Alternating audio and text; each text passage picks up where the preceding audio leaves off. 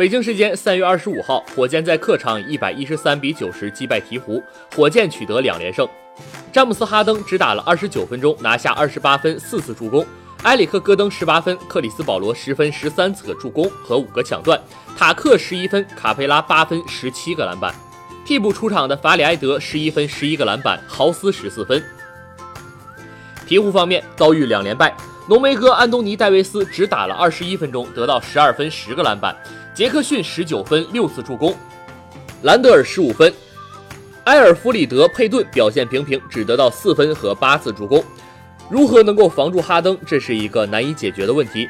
过去的两场比赛，哈登一共得了一百一十八分，加时败给灰熊的比赛，他得了五十七分，而上一场击败马刺，他砍下六十一分。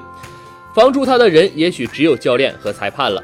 格林在上一场结束时候说：“此人外，没有人能够防住他。他是那种能够在任何时间得分的球员，没有任何弱点。”鹈鹕本来还有戴维斯可以与之抗衡，但是在他提出了要离开之后，已经几乎被打入冷宫了。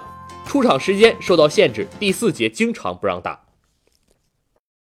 鹈鹕已经被淘汰，他们更没有必要在戴维斯身上浪费时间，而要把机会留给球队的未来。